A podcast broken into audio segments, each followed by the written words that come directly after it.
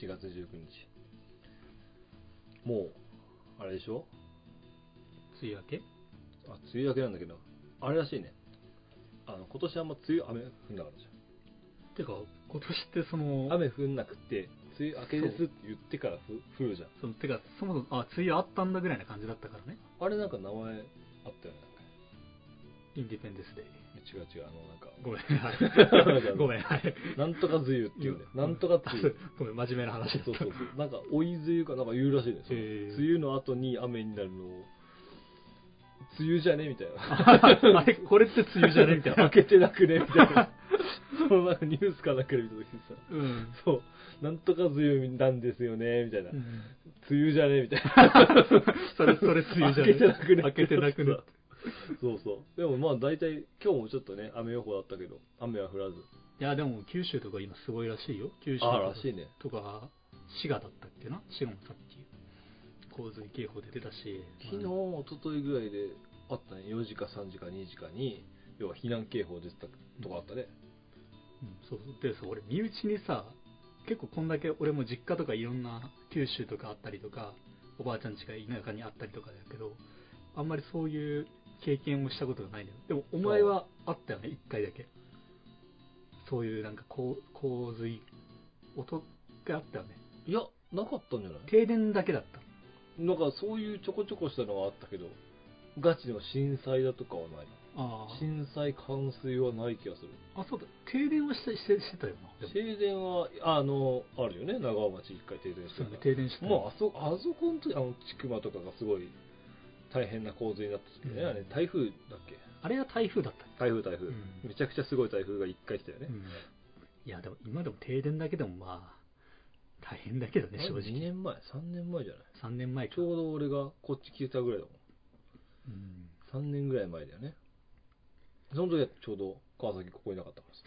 いや、まあああいうのニュース見てるとなんか車とかさ、バイクとかも、くまあ、家もなんなら流されるわけじゃん。ああ、そうだね。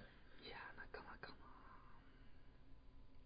あの、よく、そういう震災が起きた時っていうの、被災、被災した時は車の鍵つけっぱなしで出てかなきゃいけないらしいね。な。あ、そうなの？あなんか最初の方に、中学校ぐらいになってる。え、そうなの？震災の時には車の鍵をつけ、あ、教習所に習うんだ。ああ。教習所に習う。あの、震災の時は車の鍵つけっぱなしなきゃいけないよっつって。それなんでだった？うんだから、あの、非常時に、要はそれこその、例えば、救助隊とかが来た時に、うん。車をどかせるように。ああ、なるほど、なるほど。どかせないと邪魔になって進めないから、あーはいはい人命救助ができないから、まあでも、まあないと思うよ。まあ、ないかな鍵。かけたまんま。ていうか、あの、逃げ惑っていう時に車かけなきゃってなんないから。うん。絶対なんないから。もう家からバッて出て。まあ、車それこそ車でどっか行こうだったらわかるけど、うん。まあないよね。でも俺、こっち引っ越してきて、まあ、住んでるところは、今そうでもないけど、若干だって、去年とかも、うちの近くの裏山が若干崩れたりとかして、あちょっとそういう時に、逃げる時になんか、これとこれとこれ、うんなんかそういうのいろいろ考えてても、あ。ああ、はいはい。なんかやっぱり、今まで住んできてるところはそうでもないけどさ、今ってだからその、100年に一度とかさ、何十年に一度のって言ってるからさ、うん。そういうのはずっと気にしてるし、災害マップとかも見てるし、あれなんだっけ？なんかあの表現もいろいろあるんだよね。みんなが危機感を感じるように。うん。こう、なんだろう。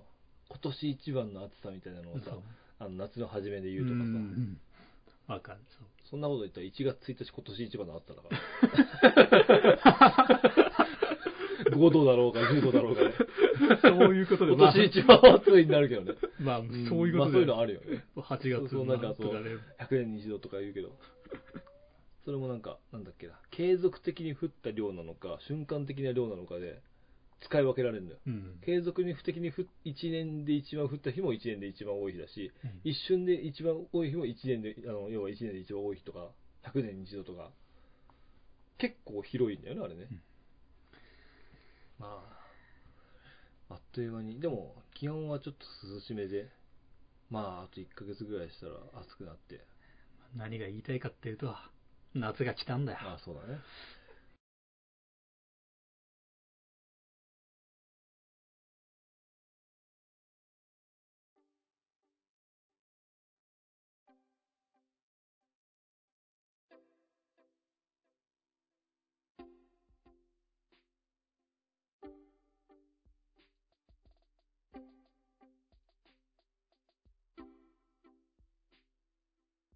まあ、ということで、まあ、夏が始まりましたと。なんかさ、ま20代前半の頃はさ、夏が来たらさ、もっとなんか違かったよね。あ、あそうだね。あの、ワクワク感というか、まいや、もうこの話をする頃には、もうあの、いろいろ言ってて、ここ行った、あそこ行ったって話がそうだよね。今俺だってあ、、6月ぐらいに言ってるもんね、その話、俺たちのうん夏が来ました的な話は。ないんだよね。本当にバイクに乗らなくなっちゃっまあ、俺は相変わらずだけど。た。まあ、その原因の一つにちょっとね、ジェベルのハンドルが曲がって、ちょっと今、なんで曲がった？S 字になってんだよね。なんで曲がったのってあるけどね。S 字ハンドルすごいよね。林道を走ってきた？いやー、倒れただけなんだけど、どっちもミラーが割れてたからね、多分なんか上にのしかかってんじゃないかっていうのでね、熊？俺も最初、いや、わからんけ熊ど、熊だったら曲げれんじゃないの？熊だったら多分、まあまあ曲げれるんだろうけど、軽井沢だって熊出るし。だしね、まあ、とりあえずハンドルをね、交換して、ミラーを交換して、そっからなんだよな。で、それが大体週1でしょ？でもう週、その休みのたびにその予定が取れるわけでもないからっていう話をすると、まあ、いつになるかね。もう来年じゃ、お 前だってもう、まあ来月になる。もう少なくとも来月になる。10月ぐらいになんか冬眠はじ、冬眠し始めるやろ、お前のチーあム。まあでもね、まあ11月ぐらいまで乗る？わかんないけど、わかんないけど、最近ちょっとね、あの、スケジュールが取りやすくなったから、うん諸事情が。うん。ちょっとあの、帰る時間と、休みの時間っていうのがちゃんと自分の中で、うん、組み立てやすくなったから、諸事情で。いいことだよ。そうそう。そういう意味じゃ、あの、別に、仕事の日でもさ、別に持ってく時間だよね。まあうまくね、そこは。だからまあね、ちょっと、俺の今の最短目標は、整備するだね。そうだね。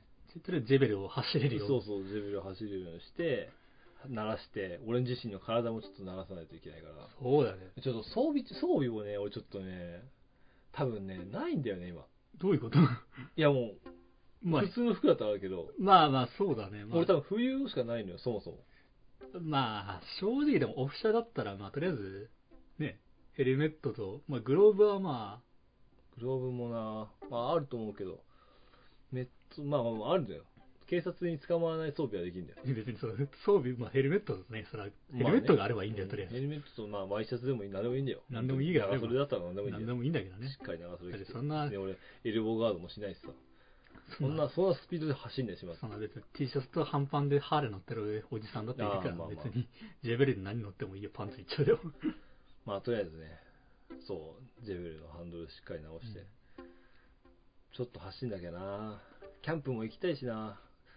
俺、テントもどっか行っちゃったしね。テントってどっか行くもんなの？あら、俺もびっくりした。どこにもないんだよ。テントってどっか行くもんなの？テント、しかも2セット買ってんだよ、俺。おあ買ったとか、1個は要は、うん親が、親が使ってて、うんそのままもらって。で、もう1個は俺買ったのよ。そうだよね。どっか行くなんで買ったのか覚えてないけどな。あれなんか、アテネかなんかで貸したのかな、テント。で、俺もキャンプ行きたいって言って。じゃあアテネが持ってんだよ、じゃじゃあ買うかっつって買って、いやいや、それは帰ってきたのよ。しかもなんかあの、ポールがなんか、ぶっ壊れたみたいなんで、めちゃくちゃクレーム来て、うん逆にクレームが来た。そう、あいつからクレーム来てさ、仕事中にね、しかも。全然使えへんやけど、どうすんのこれどうすんのこれとか言って。めっちゃ仕事中だから。貸しといてそっちか。でなんか散々こうなんか文句言ってさ。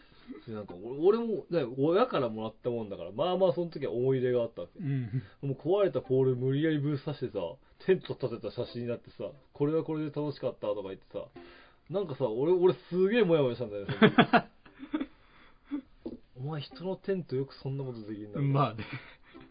もう経年劣化でもうなんか、バキーンって割れちゃったあ、でも俺も、え、そのテントってさ、俺が北海道に行った時借り貸してた、借りてたかやつもしれない。あの、あーあテープで補強してるやつね。そう、まあ俺が、そうだから、川崎はうまく使ってたじゃん。そうなのよ。俺、だから、もう川崎はうまく使ってたじゃんっていうのが頭に流れてあ、まあ、しかも、やっぱアテネアテネだからみたいそう。しかも結構ね、俺もやっちゃった感はあったら、なんか親のって聞いてたから。な。あいや、でもう、でしかもさ、ほぼ、もう俺ずっとキャンプだからさ、はい毎日テントでやってたからさ、もよく持ったよね、その時。う。いや、そうなのよ、なんかその、いやでも、でも結構いいテントだったじゃん、そもそもいいテントそもそもがあれね。めっちゃいいテントよ。普通に風とか雨とかバーバー降ってもそう入ってこないもん。毎日やってたからさ、もううん。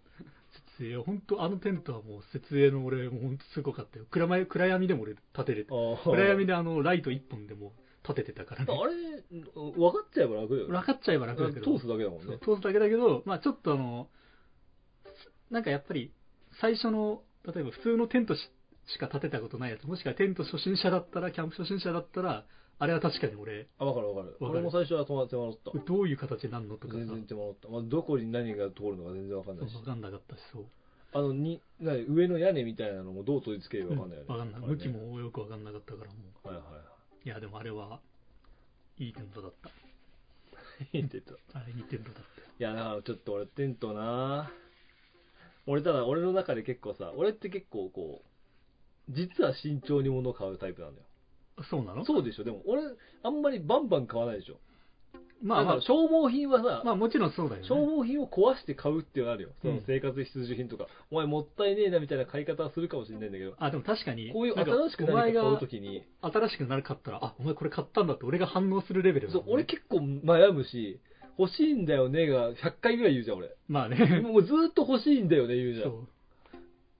でお前結局買わないんだろぐらいの思うじゃん、多分。う。で、結局なんか何年後かに、あ、買ったんだって、俺がちゃんと反応するレベルになんか買ってるんだよね。俺基本欲しいんだよねだけなのよ。うんだからテントも欲しいんだよ、うん。新しいの。うん。でも俺はその欲しいを実現するためには、少なくとも、これ俺テントしちゃんとキャンプするわって自分に自分を信用させなきゃいけなくて。そうそう。だから俺をなんか何かしらのキャンプの経験、もしくは例えば、なんだろうな。まあなんかそれか、それなりの計画を立てて、うんじゃあこの時絶対キャンプ行く。もしくはこういう風に俺は今後キャンプでテントを使うっていう提案を俺にして、俺が信頼しなければ承認されないのよ。ハンコがまだ押せないんだよ。はい。買ってよしってならないのよ。いや、でも大事だよね、それ。なんか、そうだ、俺テント欲しいんだけど、とりあえず俺ジェベルのハンドル。あまあでね。整備して直す。うんで、バイクにいっぱい乗る。うんで、バイクにいっぱい乗って、あー、キャンプ欲がすごいってなった時に、行けるって買うかもしれない。ああ。なる今年の、まあ、行けたらそこまで行きたいね、俺ね。ほど。あそこまで行っちゃう？うん。30代にして。そうだね、まあ、そこまでい、そうだ、いける、まあ、いや、それはいけるよ、その経済力が。今、安定してたらもちろんそうだし。まあ、時間はまあ、わかんないけど。うん。俺もバイク欲しいんだよね。いや、あー、バイクね。新しいの。まあ、俺も、でも、でも俺もこれずっと言ってるじゃん。マズカティのもうずっと言ってるじゃん、もう、うんこれに関して、はよ変えようって話なんだけど、はいちょっと、まあ、ちょっとそうにも今いかなくてね。まあ、ドゥカティじゃあ、モンスターはまあ前から欲しいとして、うん。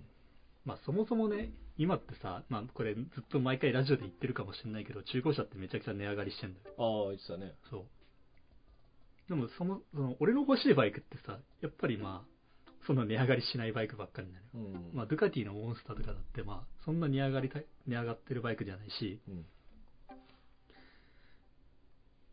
今、中古車とかでさ、川崎の Z900RS っていうネイキッド、ままあ、知ってるかあれ、Z1000 かなんかのと同じ感じ？ああ、そうだね。Z900 の、あの、ネイ、なんていうかな、えっ、と、ネオレトロの、と10年の Z1 とかの、あそう、Z1、Z1。Z1 とかを Z1 は聞いたことある。とかをオマージュした車体なんだけど、はいはい。まあ、これが高いのね。もうなんかもう新車で、新車、あの、新車の価格を超えてんだよ。へえ。まあ、これの新車の価格知んないけど、まあ、多分170万ぐらいかな。うんなのにもう今220万とかで中古車で高い、な。っていうか、本当に高くなったな。本当に高くなってたんだだっ。て10年前、10年前以上前、このライブラジオやる前ぐらいに川崎がさ、俺にさ、はやぶさの画像見せてさ、うんお前、世界一が160万で買えると 言ってたもんな。そうだね。160万よとかお。前、車の世界最大速度、お前、あ3を、そう3を、3を、そうそうそううあのね、でそその時はブガッティの、ブガッティのベイロンっていう、まあ、車が、確かその世界400、400キロぐらい出る車があって、それが確か3億円ぐらい出て、でもお前、はやぶさお前、世界最速で150万で、お前、買えんだぞ。でも、ああ、正気さ、あ俺、めっちゃ熱く語ってたね。そんなのにな、お前、220万か。高くなったね。むしろ今、はやぶさの方が安いよ。ああ、はいはいはい。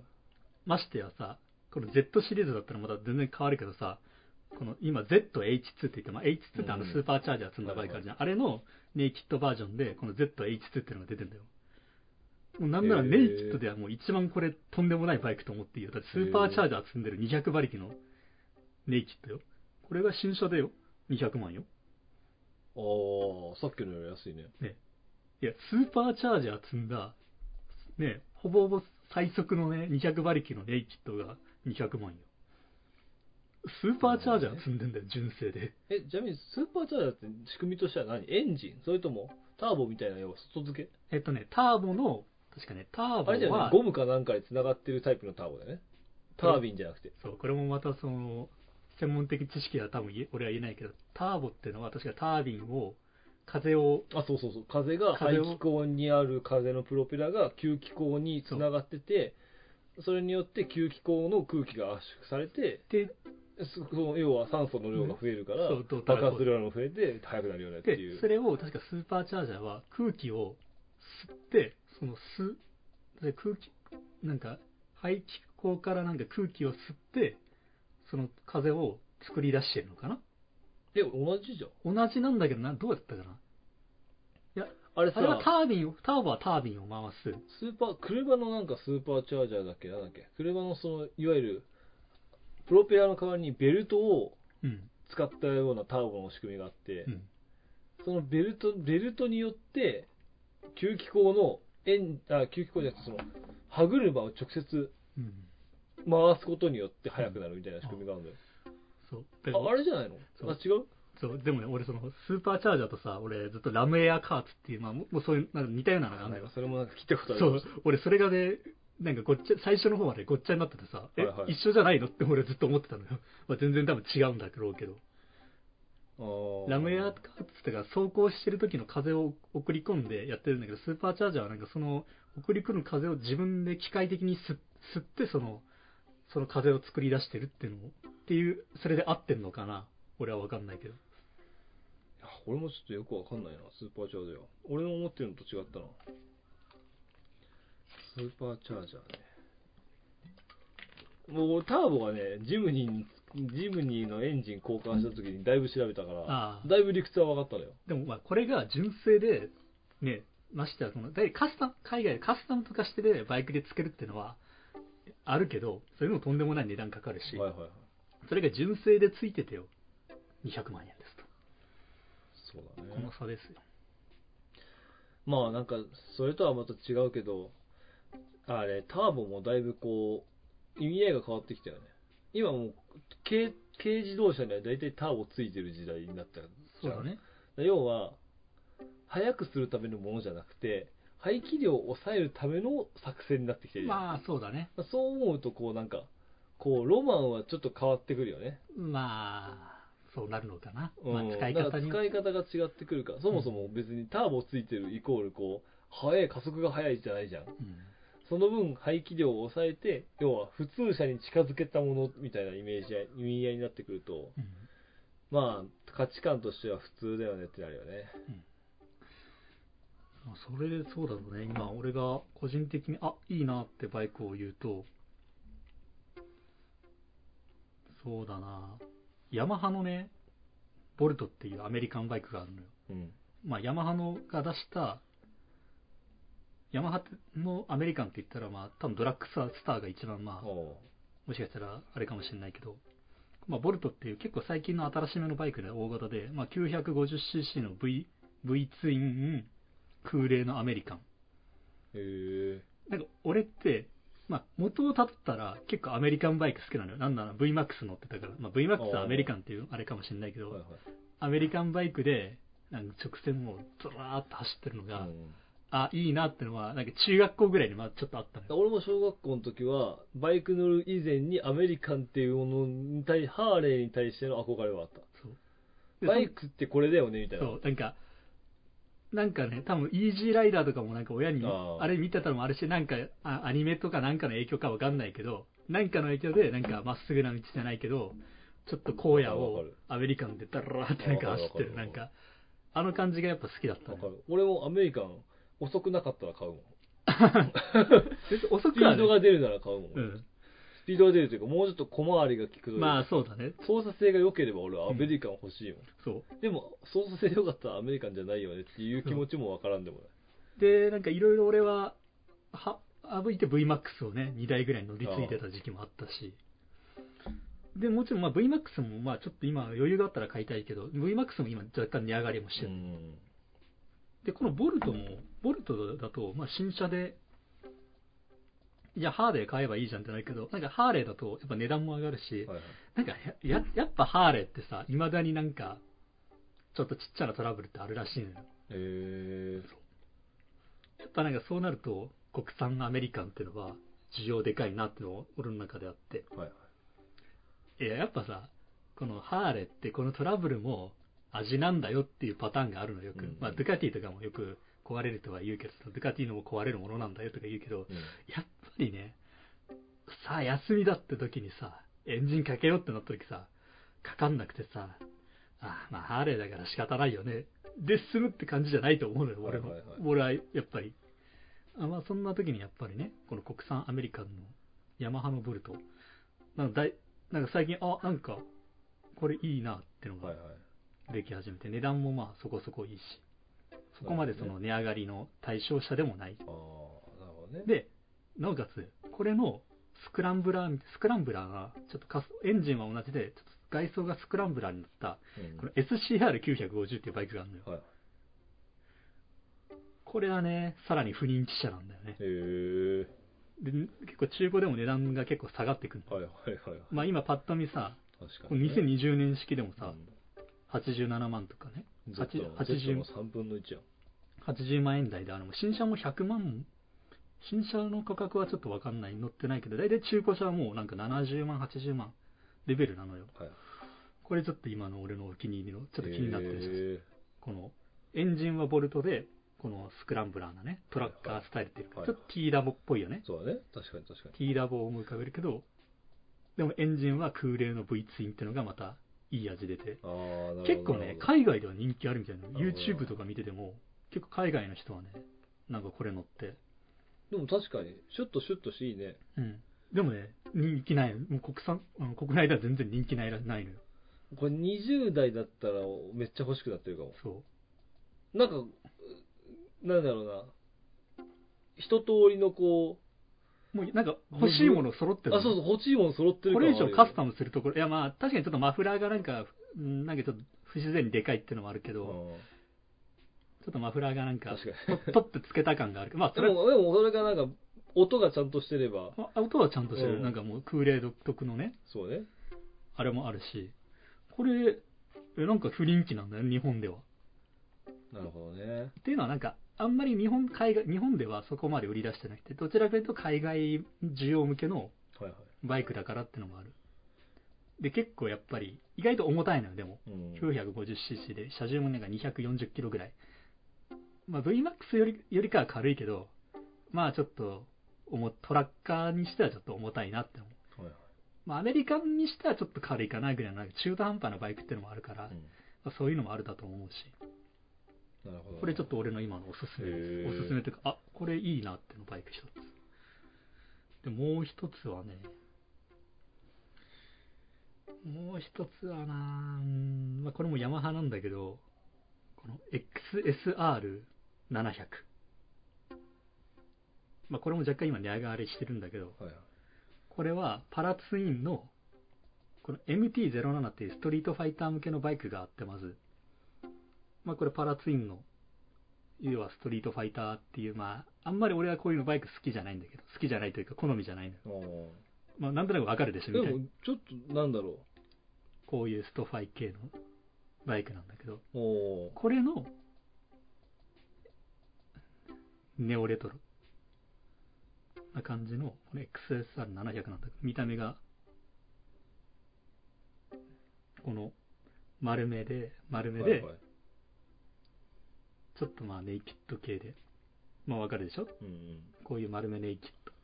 うん。なるほどね。単眼で。ちょっとレトロっぽい感じ。はいはい。ああこれもまあいいな。まあこれもまあ、まあ、若干値上がりしてるけどまあそれでもまあこれちょっとた写真によっては結構高いけどまあこれもまあありだなと思ってだんだ。ん。と、もっと俺が今求めてるツインのバイク。てか今俺ツインのバイクが欲しいからさ。とにかく。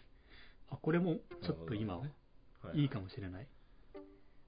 ただなんかまあ空冷ツインみたいなのドッドッドッドっていう感覚はないかもしれないけど、まあでも全然楽しめるかなと。まあドゥカティみたいななんかちょっとドカドカした感じもないし、ちょっと平凡なバイクかもしれないかなとは思うけど、まあ今の俺だったらまあ全然楽しめるかもしれないな。るほど、なるほど。うん。っていう、まあこんな感じですよ。いやでもさ、そういうの見てて思うけどさ、じゃあ、俺今自分乗っててさ、じゃあ、スピードツイン乗りたいっていうのがずっとあるとするじゃん。うん。やっぱりこういうのって若い時買えないわけよ。俺みたいなタイプは。うん。年取ってから買うわけじゃん。うん。さあやるぞっつって死ぬんだろうなって思って。リターンライダーが死ぬのって、多分若い時に買えなかった、ちょっと余裕があって、大型の、まあまあスピードが出せる、今度峠を楽しめるけど、大型みたいなのを、買いたがるんだろうなっていう気持ちがちょっとずつ分かってきて、ああ、そその時にはもう体がついていかなくて、買ったはいいけど乗れない、でも乗っちゃって死ぬ。うん。うんあ、これリターンライダーの罠なのかってちょっとね、いや、そうだよ。だって、見ながら思った最近結構ね、ニュースでもね、結構そういう立中年のライダーの事故が多い。うん結構 YouTube とかで回ってくるもん、あ、Twitter とかで回ってくる。俺マジでこの去年か志賀高原行った時のあのもうもちろんエンジンの不調もあってさしかも志賀高原標高高いじゃん、標高高いとやっジェベル。ゴボゴボなんだよ。ぐずるもね。めちゃくちゃ怖かったもん乗ってて。不慣れな中それやったから。あやべえ俺バイク乗れなくなってると思ったもんそのあ。時、あの雪質悪い時のスノボーみたいな感じだよね。ああ全然滑れねえみたいな、えー。あんな感じ。あの高原で慣れないバイバイクを乗るとねそんな感じになる。そう。もうコンディション悪いのに下手くそだからさ。えー。カーブ曲がれないもん。しかも結構、勾配もきつかったからさ。うん。志賀高原確かにあっこらう辺は、ん。勾配きついのよ。まあまあ。そうだな。なるほどねまあ。この夏俺は、もう一回ぐらい滋賀高原行きたいな。目標。まあ、まあ、まずはさ、ちょっと、ハンドル直して、ミラーちょ直して。っとまずはちょっと、まあ、じ滋賀高原に行く。ちょっと、ちょっと、あれ、もう、何がやっぱすごいのって、東京とかに住んでる人は想像できるかもしれない。ああそうだ滋賀高原ちょっとなのよ、俺ちょっとなのね。いや、まままず、まずはその、なんていうか、俺は今、まずはまあ、その、実家ぐらい、実家ぐらいの距離川を崎の言うちょっとってあれだもんね。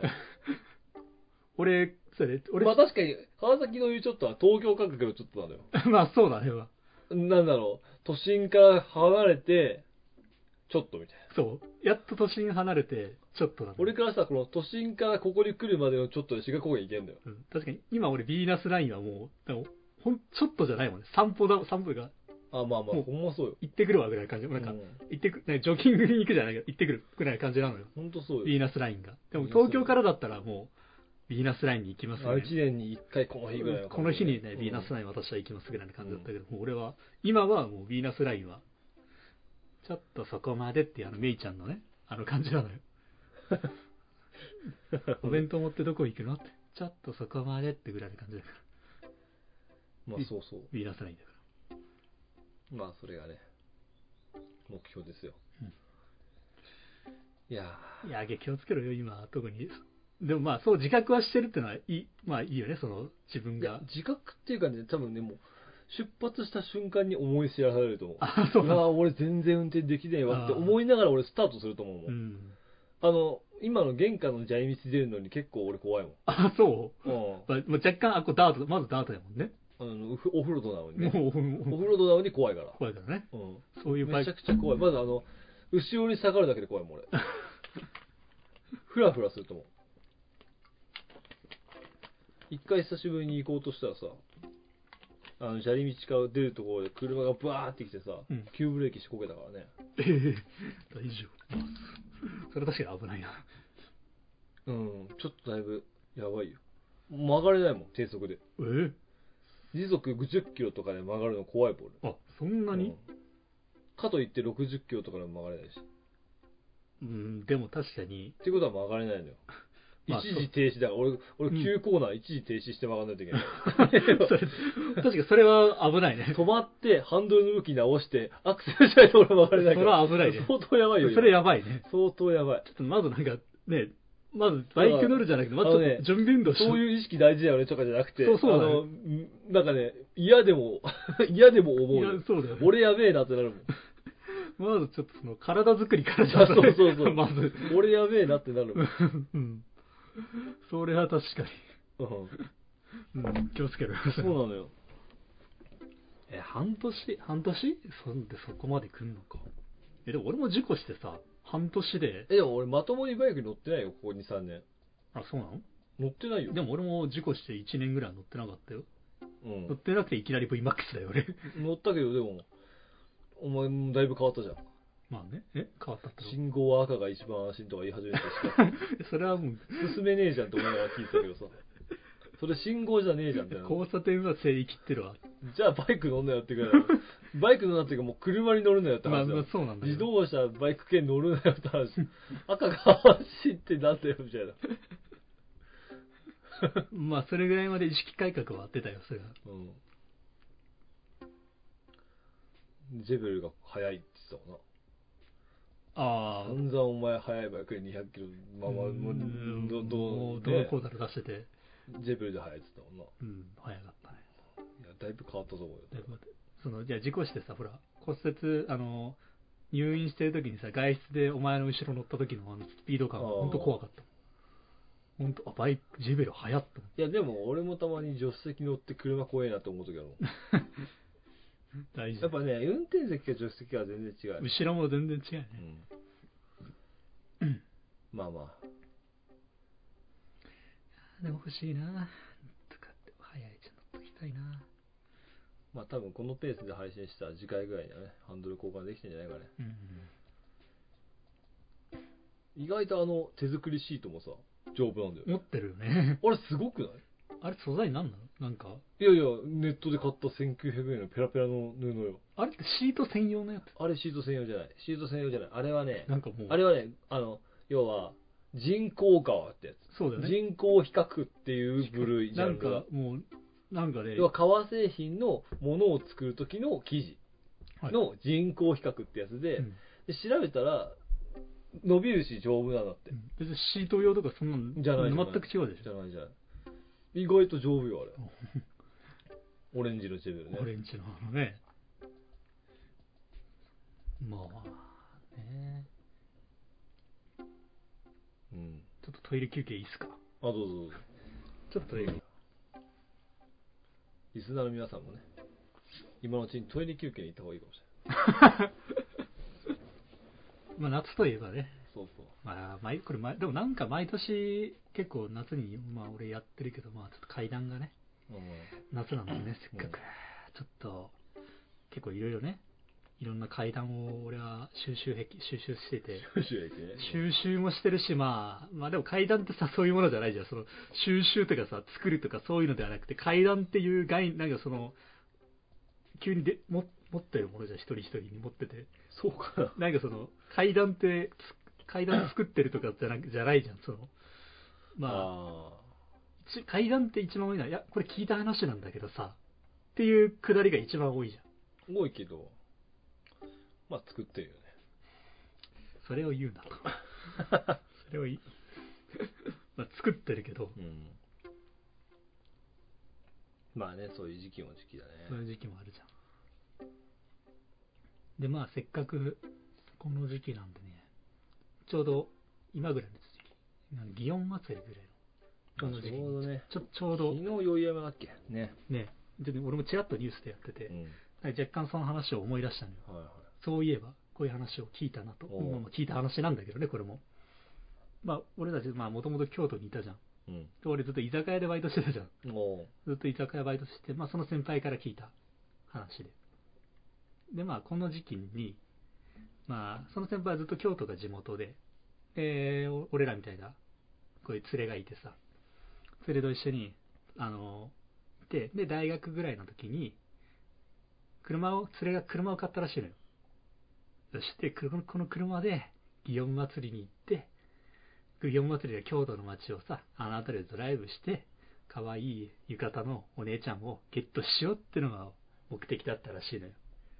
で、その日に、じゃああの、じゃあ早速、じゃあ車で、いろいろ入念に計画立てて、こういう時はこうって感じでさ、まあくだらないまあ、口約束なんかしつつ、まあ京都を回って、祇園祭りのね、あの、クソ暑い、クソ暑いというか、人、渋滞、めちゃくちゃ渋滞する中をね、車で走って、ああ、あの後ろ姿いいねとかさ、ああでもない、こうでもないと言いながら言いつつ、結局ね、一人とも、まあ二人ともなんだかんだでヘタレだったのよ。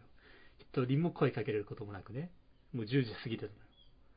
いやー結局いいやついなかったなとか言いながら、まあそのまま二人で話してて、まあもうなんなんだかんだで、まあでも、なんだかんだでそういう二人でそうああだこうだ言いながら言うドライブをしたかっただけっていうのもあったので、まあそれはそれでいいやと思いながら走ってて、じゃあもう帰るかってなって、で、ある道を一本、ある道を走ってたら、制服着た女子高生ぐらいの女の子が、人通りの少ない通りで、一人、まあ、11時、もうその時11時半ぐらいは過ぎてたらしいの。12時近く回ってて、一人歩いてたらしいのよ。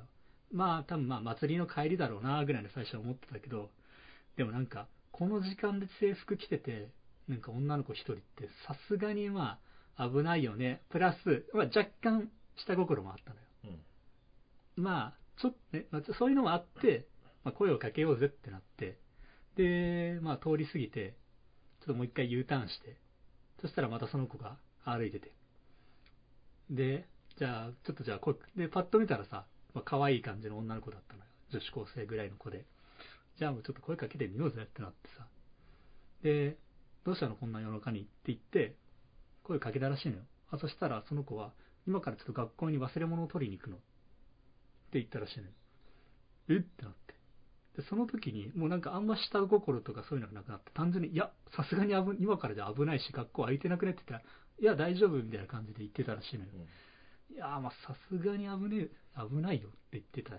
もうだんだんなんかその、心配と、なんか変だなっていうのもありつつ、え、じゃあ、学校までじゃあ送ろう送るよって言ってて、いや、いいからっていうのは言われたらしいけど、いやいや、さすがにちょっと、ちょっとここら辺今これから一人じゃ危ないし、補導されるかもよって言ってて、じゃあ分かったって言って、助手席、助手席、後ろの席に、案内、乗せて、で、学校まで乗せてったらしいのよ。どこどこの。で、割と聞いたら近くの。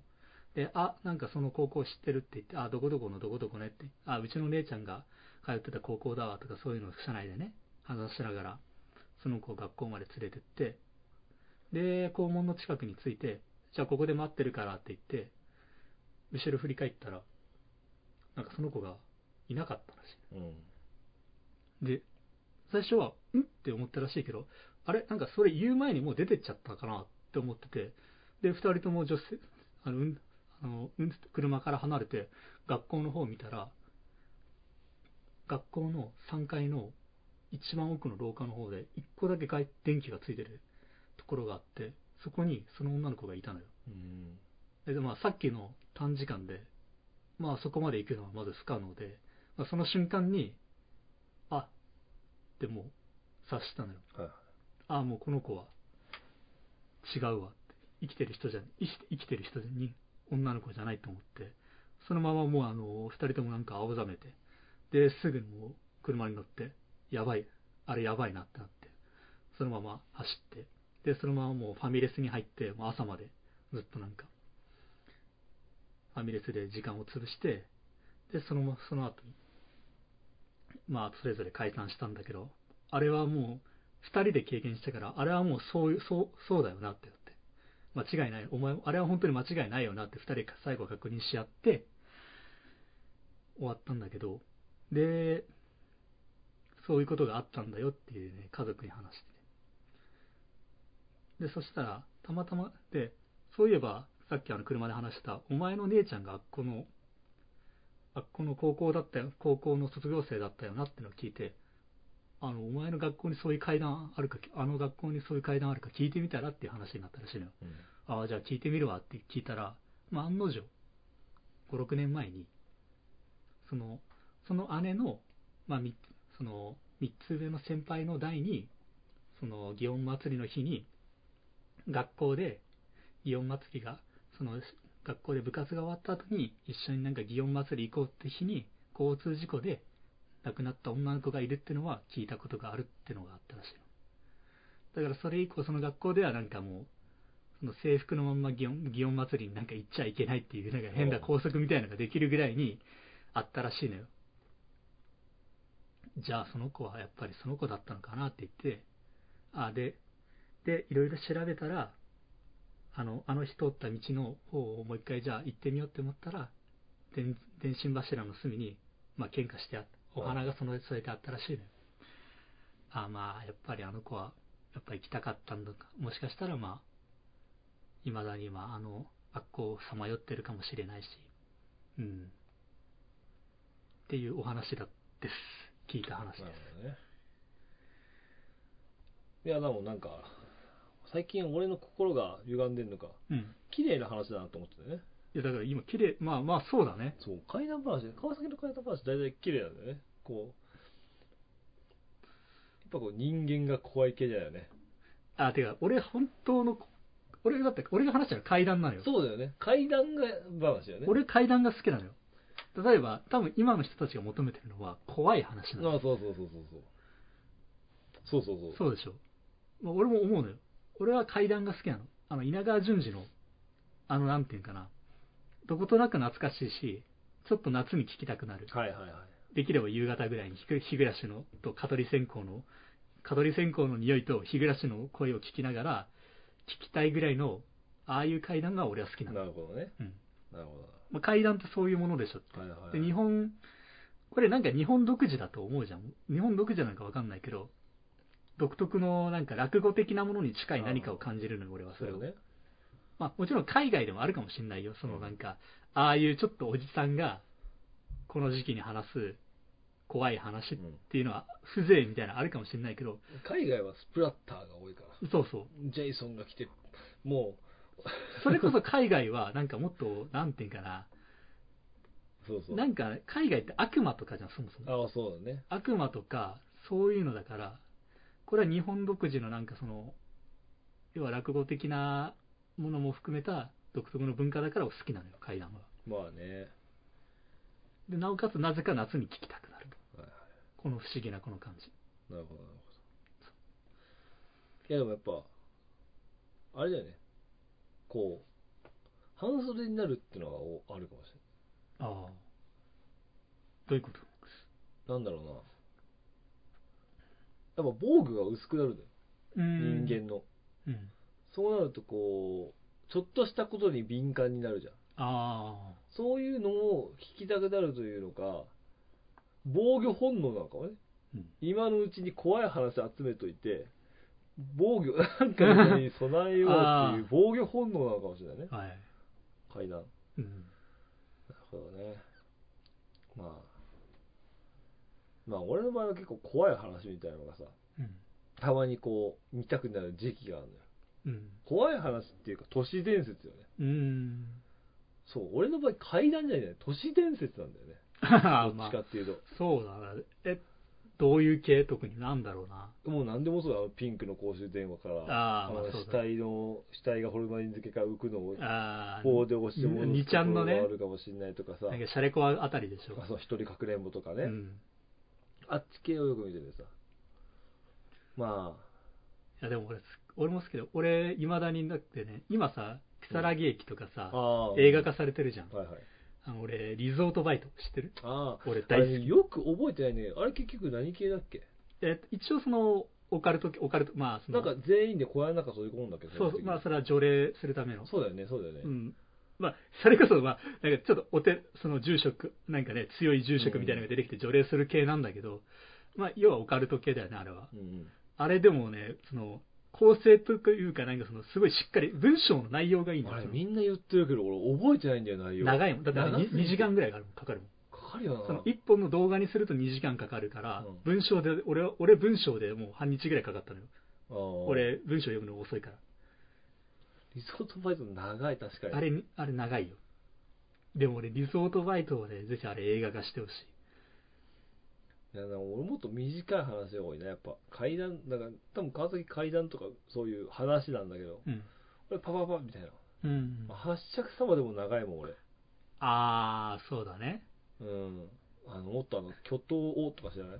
知ってるよ、もちろん。ああいう系、ああいう系ね。パッて割る系、あと坂道から、うん。坂道、上の、俺の、家から長い坂道があって、うん望遠鏡でよく見るの好きな俺はそこをたまに見ていたみたいあでも巨頭そう。でも巨頭とかさその望遠鏡のやつもさ結局最後にそいつの正体分かんなかったもんね。巨頭もさその後の考察がどんどん怖くなってくるんだよね。あっこの村は昔みたいな。うん。リゾートバイトもね割とその最初の怖い部分はさ結構すぐに終わるけどその後の除霊とかのそのじゃあどうしてこういう呪いが出てきたのかっていうのが結構長いのよあ、そうなんだ。そうこうそこが長いからさ。あれなんだっけ？呪いが払えなかった系なんだっけ？呪いはあの、住職かなんかが呪いを相談して、うん。ああ、まあ、大丈夫ですね、これ簡単ですよって言って引き受けてくれたんだけど、なんかその1年後かなんかの手紙を、あ住職から手紙をもらっあったあったあったて読むと、と今もその住職は霊体になってそう、そいつと戦って戦ってるった。すげえ無毒、むなんかすごいこう、後味が悪い後味の悪い終わり方をする怪談話があったんだけど俺どれか覚えてないんだよいや俺もそれは知ってる。そのオチはなんかすごい衝撃的だったそう、払えなかったから、とりあえず私に乗り移らせる方法で条例しましたでも結、局なんかその人も死んであ、そうそうそう。その住職も死んでなんていうかな。そう。とか例えばそのでも実際最後になんかこれを話をしていたのは私の父これをこれを経験したのは私の父親でしたってオチがあるのああ。でまだ未だにその事件は解決してなく父親はすでに亡くなっておりますそういうパターンもあるあのなんか住職が負けるっていう展開があっね、そうな結構ねうん、新鮮だったんだよね。でもでも若干でその2ちゃんのだからそのシャレコアシリーズのそのシリーズでその住職がすぐすぐ出てくるシリーズは若干飽きてなんかもう定番だから俺は、あの、寺生まれの T さんが あるし好きだったのよ。し、まあ、その定番化してるのもちょっとまあまあねあ、。まあまあなんかそれもああいやなんかね、やっぱそういうの何でもそうなんだよねう。ん、あの、それこそ日暮らしとかも。うん、日暮らしの泣く頃にとか、あと、まど、まどかマギカとかってさ 俺たち世代衝撃だったじゃん。あのね。これこんなストーリーなの？ああの絵柄でそうそうそう。このこの残虐。さ今はなんかもう当たり前じゃん、なんかその、まあそね。この展開というか。まあそれこそ「鬼滅の刃」とかの結構えげつないあれあるしね。最近多いよね。なんかさ、う規制が厳しくなったっていうのか、っていう割には、そういうの結構、最近おね多いし、よくわかんないよね、最近のうん。あの、あれは、それがなんだろ表現の自由う、ですそうそう、表現の自由として進んでるのか、規制が多いようで多くないといいうやか、だから海外では結構あれはやばいよ。なんかその「鬼滅の刃」は子供には見せたくないとか結構あるらしいよ。まあ普通に小学校とかでもみんな鬼滅の刃、鬼滅の刃、うん。あれが社会現象になって何も問題ないっていうのは、なかなかうん、時代新しかったよね。うん、そうだね。だ多分漫画というジャンルからこう、要は文化になってったってことだよね。俺らせ俺ら世代で当時で小学校でああいうの見てたらやばいやつやったあ、ね、そうそうそうそうそう。まずままず多分親が見るなって言うまだ文化じゃないから。親だってクレヨンしんちゃんでも嫌がってたからねああ、そう。そあそのレベルだから俺たちはあんなむしろあの時見てたらいや見るなって言われる俺 GTO 見ても若干ちょっと怒られてたもんねああ、はい。GTO 見てて若干怒られてたもんなるほど、なるほどね。確かに確かに。あれもなんか若干そのねだもう、それこそ俺たちの感覚で言う、これ実はこういう感じなんだよっていうね、メイドインアビスがあったわけよ。うんあの、絵柄めっちゃ可愛いよね可愛いし、綺麗で、こうなんかすげえ SF というかな、なんうんなんだろうな。わかるよファンタジー感すごいじゃん、あれ。うんうわ、これ面白そう。でもストーリーどうなんだろうっていうのがあったの、俺。うんで、なんか一つで行くと結構黒いみたいな。うんつい最近なんかこう、いろいろこう、立ち読みできるからさ、うんあの、アプリでね、ちょっと読んだら、全然なんか、なんだろうな、こう、日暮らしとか窓紛を乗り越えた俺からしたら、全然みたいな。あそのダメージは、うんなんかねダメージというかそのこれくらいじゃまだまだっていうのはある。うん。俺もまあそんなに知らないのよメイドインアブス。あでなんか内容は知ってるよその絵柄とか展開も、まあ、まあちょっとは知ってるけど、うん。しっかり見たことはないいや、なかなかあれよ、あの、きつい場面あるあるよ。そのね切り抜き切り抜きを YouTube とかでなんかたまになんか見てるのはあるけどあでそれを見たらなんか本編はあんま見たくないなってのはもうなるね俺的には、うんうん。もうこれでお俺はお腹いっぱいですと。基本的にやっぱこう、メリハリあるからね、うん。まだ全然読める。あの、がっつりホラーじゃないんだよ。まあそうだね。あくまでこう、人間心理とかもあるし、うんこの、情、なんだろうその自然の習わしみたいなのもあるしう、んまあ、そういう意味では全然読めるなと思ってうんやっぱそういうのって慣れてくるとネタ化するよねみんなねああまあそうそうだね死亡フラグってもの当てはまっていくじゃ、うんだって俺結婚、うん、帰ったら結婚するんだって言って死ぬ戦士。うん。その当時見たらめちゃくちゃ来ると思うのよ。まあそうだね。めっちゃショック受こいつけると思う。には待ってる人がいるんだよ。マジかみたいな。死ぬの。お前死ぬんかみたいな、うん。今みんななんかもうあ死んだなで死んだな。そ う逆にあ知らないのって。そう逆に生きてたらさ突っ込むよね。でしょ？お前知らないんだって。俺のことを気にするな先に行けっつって。くお前のことは忘れないでっつって。うん。でかっこよく死ぬやつかっこいいなって思うじゃん、うん。今なんかもう完全にかませ犬キャラになっちゃってるじゃん、まあそうだね。いやなんか慣れだよね。難しいよねそう思うと。何が？こうそれがじゃあ必ずしも受けるわけじゃないわけよ。うん。時代によってやっぱそうだね。てかな流行り廃りがあって、うん。それに乗らなきゃこう一つ頭出ないんだなって思うとね。う、ん難しいよね。なんか漫画に関して俺あれがない気がする。鉄板もの何が？よくある王道漫画とか言うじゃん。うん？やっぱ時代によってジャンルジャンルというか受けるジャンルが変わってくる以上。まあ。あの鉄板がない気がするんだよね。そう考えたらだからワンピースとかあっち系はじゃあすかなりすごいよね。そうだねワンピースとか。あまあでも鉄板というかあれは完全に頭いい部類だよね。ああれで要は自分にない世界を持ってる感じか。ナルトとかもまあそうだしまあうん。まあそうよね。単純にアイデア力よねあれはね、うん。展開か。そうかそうか。そうだね。展開に関しては慣れがあるんだね。うん。ああなるほどね。まって言いながらいまだに俺はねラブコム系のアニメを見てるんだよね。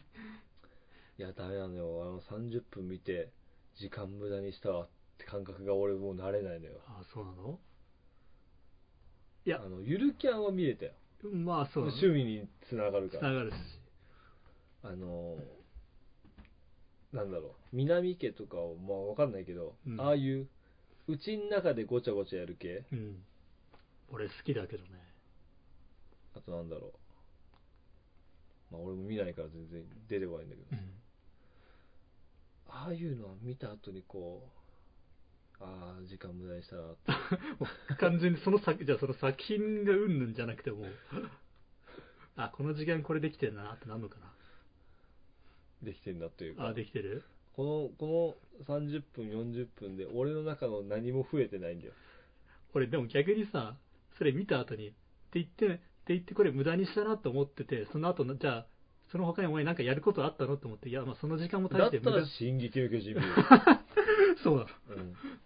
うん、あれ無駄にならないから。有益な時間そうなの。うんいやもうそのそのそのまた別の第三者から見たらいやアニメだから。いやいや人生観だお前が見てるののはどっちともアニメだから。一つの人生観よ。南家で人生観学べないからちょっ いやまあとてか人生観求めてないじゃん、まあそうね。うん俺求めてる俺人生観求めてる求めてるだから川崎がよくお前した死人が死ななきゃいけないもんなって言うけど結局そうなの。死生観人生観なんだよ。俺が多分求めてる確かに日常で人は死なないからそうそう。そう。死生観。人は死ぬまでに何をしたいのかみたいな話が好きだなと思う。そうだね。まあね。どういう時に見たくなるんだろうね。うんなんかでもねいまだにラブコメ見てもまああラブコメか。あなるほどね。俺は見てるよ。いやラブコメはね読み始めると読んじゃうよね。いやそうなの。うん。読み始めると読んじゃう。なんかどっかでこう冷めて読まなくなるけど。俺がだから初めて買ったあのライトノベル。ラノベいわゆるああいう、ラノベがあの 俺の妹がこんなに可愛いわけがないの。はいはい。俺の初めて買ったの。俺うん。ななんで俺あれを選んだかもわかんない。よ、あまあ、妹いないのいないけどさ。あ、うなんかその衝撃的だったんだよなんかその最初俺アニメの一話みたいな。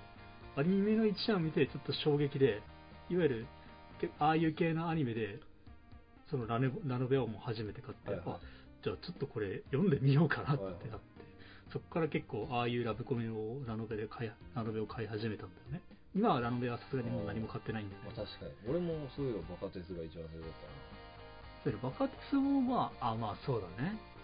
たなあれはねうんなんだろう。やっぱ学校にいたら面白い。学園。学校にいる時にあれ読んだらだいぶ面白い。あまあそう。あのテストの点がそのまま自分の戦闘力になるみたいな、うん。あそうだね。俺もだってあれ見てたの高校生なかなか学生に刺さるいいあれだったと思う。俺も高校生だったからね、あれだったけど、俺あれ高校生でラノベを買うってのはもうものすごい俺の中でハードルでかかって、エロ本ぐらい、エロ本より高かった。みんな言うよね。まだエロ本よりかは、より、エロ本の方がまだ俺、敷居、まだいけたよ。あ。ラノベをね、あの、持っていく、もしくは誰かに見まあられたりとか、ねその時そうよね。だから俺もう、すっごいもう、ちっちゃな本屋さんでさ、誰もいないようなところで買ってたよ。あのなんかおじさんが、おっちゃんがなんかレジしてるようなところで買ってたと商店街のなんか商店街の中にある。まあ確かに。書店で買ってたもんラノベ確かにね。そう。詰められたら反論できないもんね。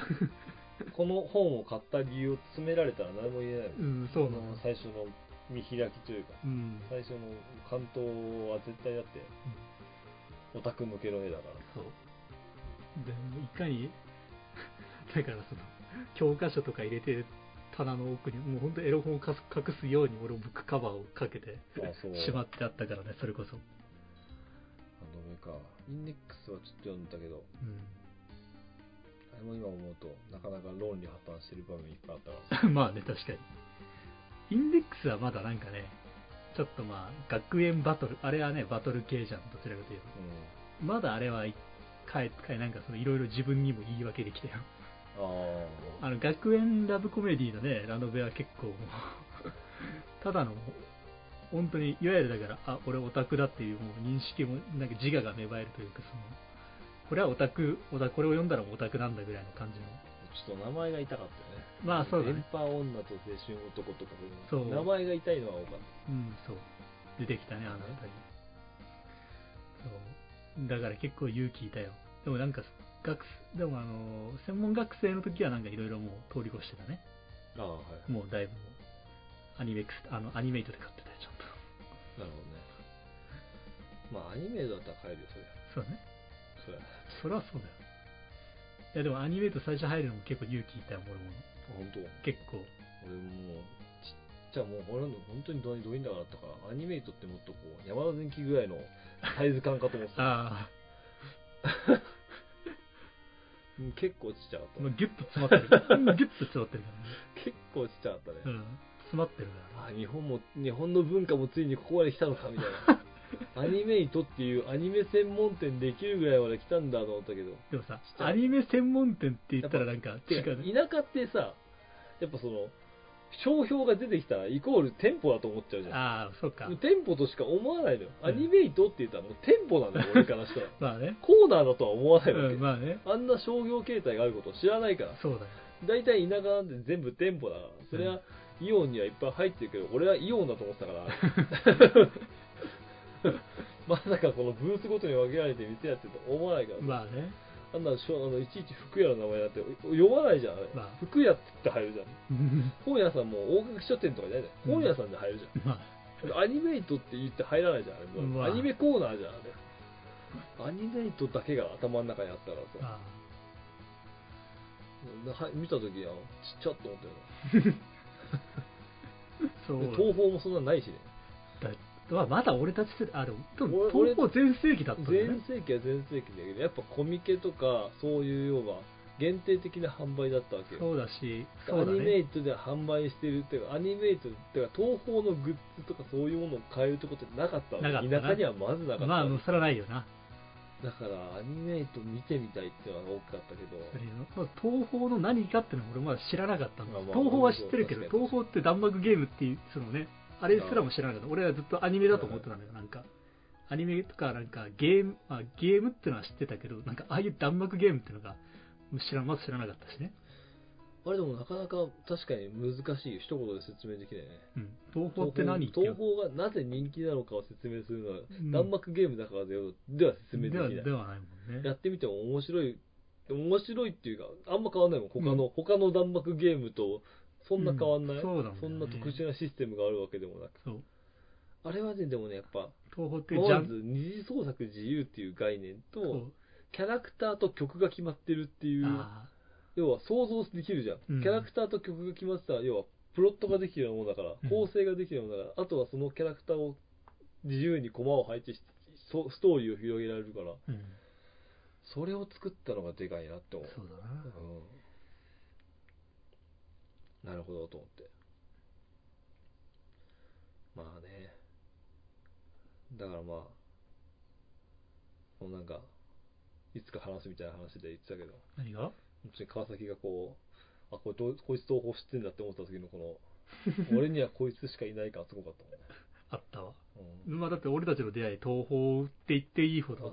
過言ではないもんね。もちろんまあ学校でまあ席が隣ってのはあるけどさ。でもまあこれね、東方を知らなかったらね、そうあ、そうそううん。お前は誰も突っ込んでくれなかったんで、あれは。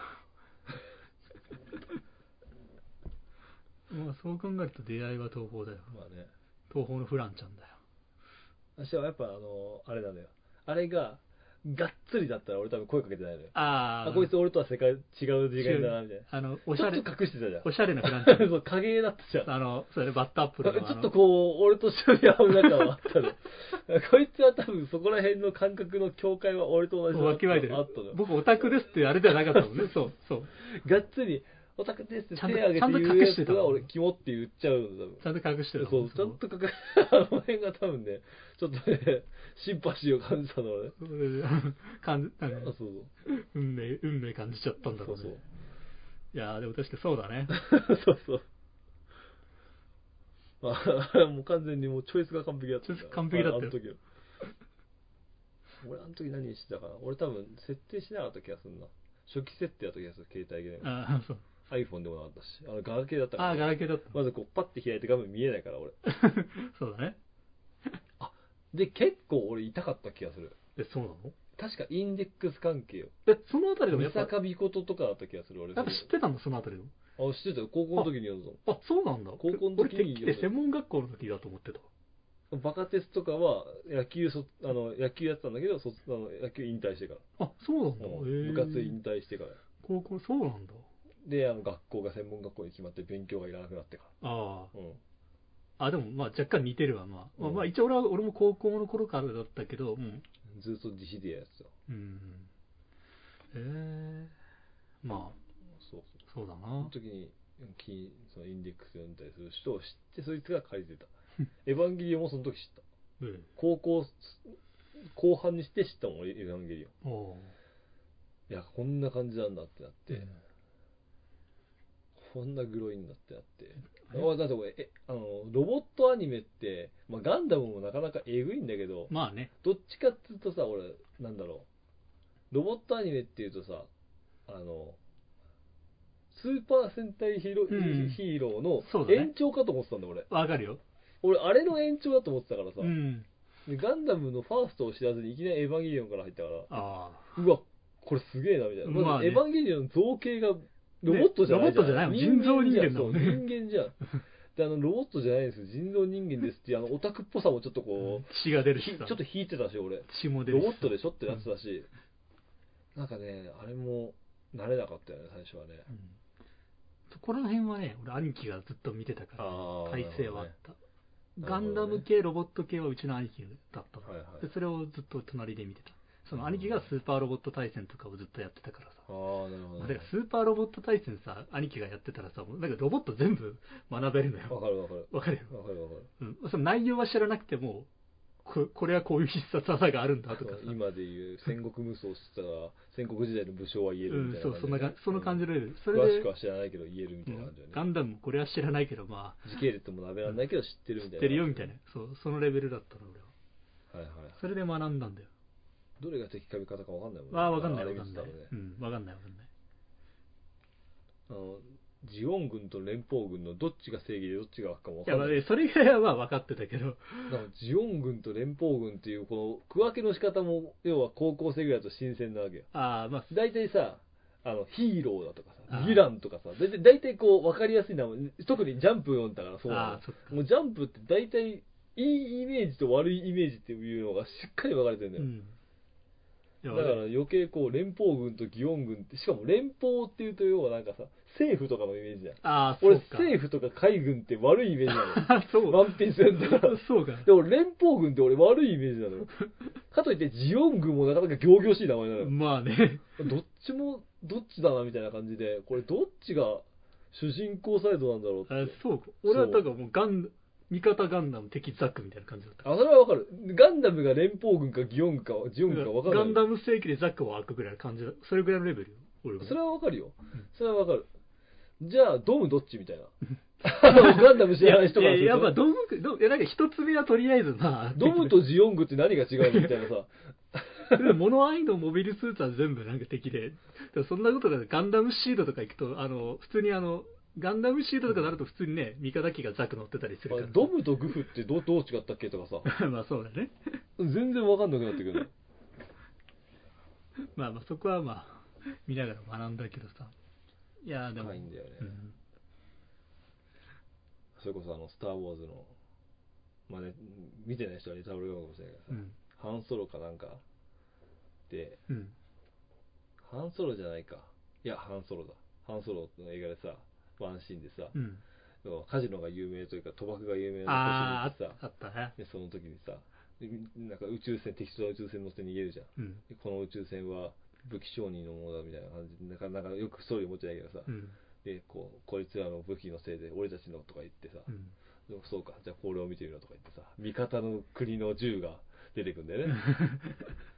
結局こいつらは、要は、どっちの国にも武器を下ろして、どっちもその武器を使って殺し合いをしてんだってシーンがあってさ、はい。